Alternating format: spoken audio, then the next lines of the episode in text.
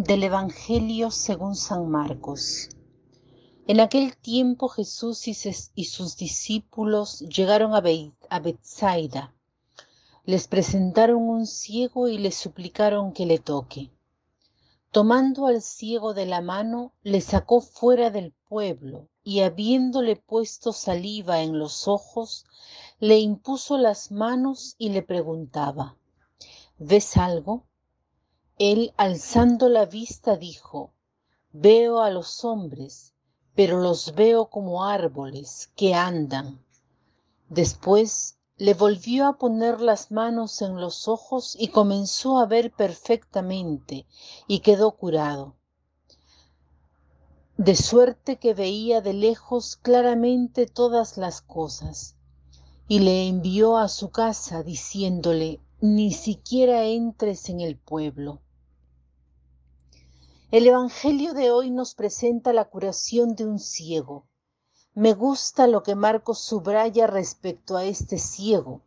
Dice que Jesús lo sacó fuera del pueblo y luego al final del milagro, después que lo ha curado, le dice, ni siquiera entres en el pueblo. ¿Cómo así que un pueblo es visto negativamente? ¿Qué cosa hay en este pueblo al que Jesús le dice que no regrese?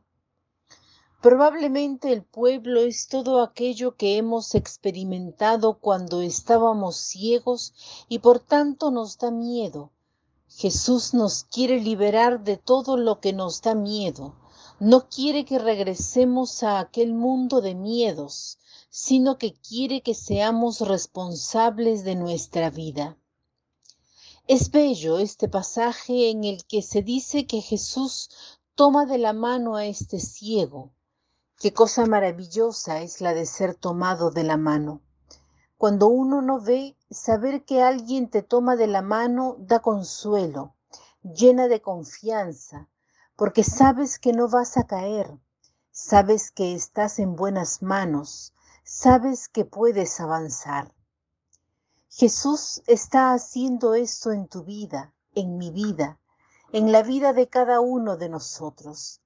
Jesús nos está tomando de la mano, está tomando a cada uno de la mano. Deja tomarte de la mano.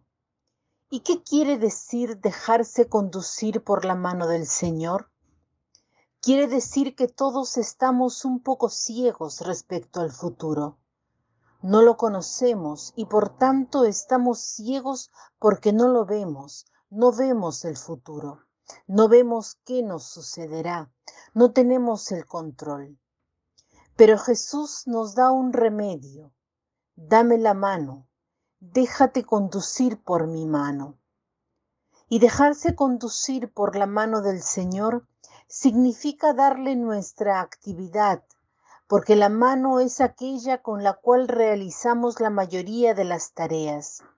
Por tanto, darle la mano al Señor hoy quiere decir que debo entregar lo que hago cotidianamente al Señor y hacerlo junto a Él. Entonces mi vida, mi futuro será distinto, porque el futuro depende del presente. Hay una conexión. Yo quisiera que hoy reflexionemos sobre esto. Hay una conexión entre aquello que soy hoy y aquello que seré mañana, con las elecciones que haré mañana. O sea, mañana no seré distinto a lo que soy, a lo que estoy construyendo hoy. Si hoy construyo una persona generosa, mañana seré generosa. De otro modo no lo seré. Por tanto, debo pensar en cómo quiero ser y hacer las elecciones que me conducen hacia donde quiero ser. Esto es fundamental. Entonces, pensemos hoy en las consecuencias de nuestras acciones, ver dónde nos llevan estas elecciones, ver a qué tenemos miedo y dejarnos conducir por el Señor hacer con él las acciones que escogemos. Preguntémonos, ¿lo que estoy eligiendo lo elegiría Jesús? ¿Podría elegirlo Jesús? Si no lo puede elegir Jesús, Es mejor que no lo elija porque si no esa elección me dejará en aislamiento y oscuridad. Luego es interesante que este ciego es curado en dos ocasiones.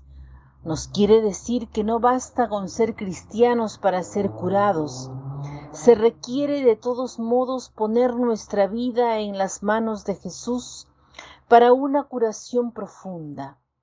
No hay un momento de la curación, hay diversos momentos. Nos queda a nosotros dejarnos conducir habitualmente por el Señor y así veremos lo esencial, como dice el principito.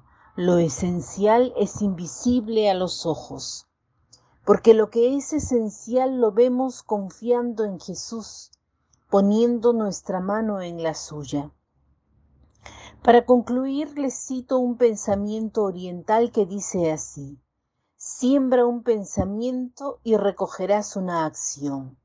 Siembra una acción y recogerás un hábito.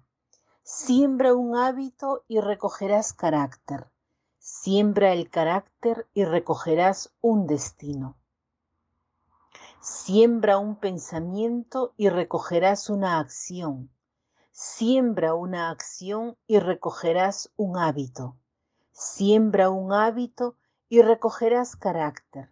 Siembra el carácter y recogerás un destino. Que tengan un lindo día.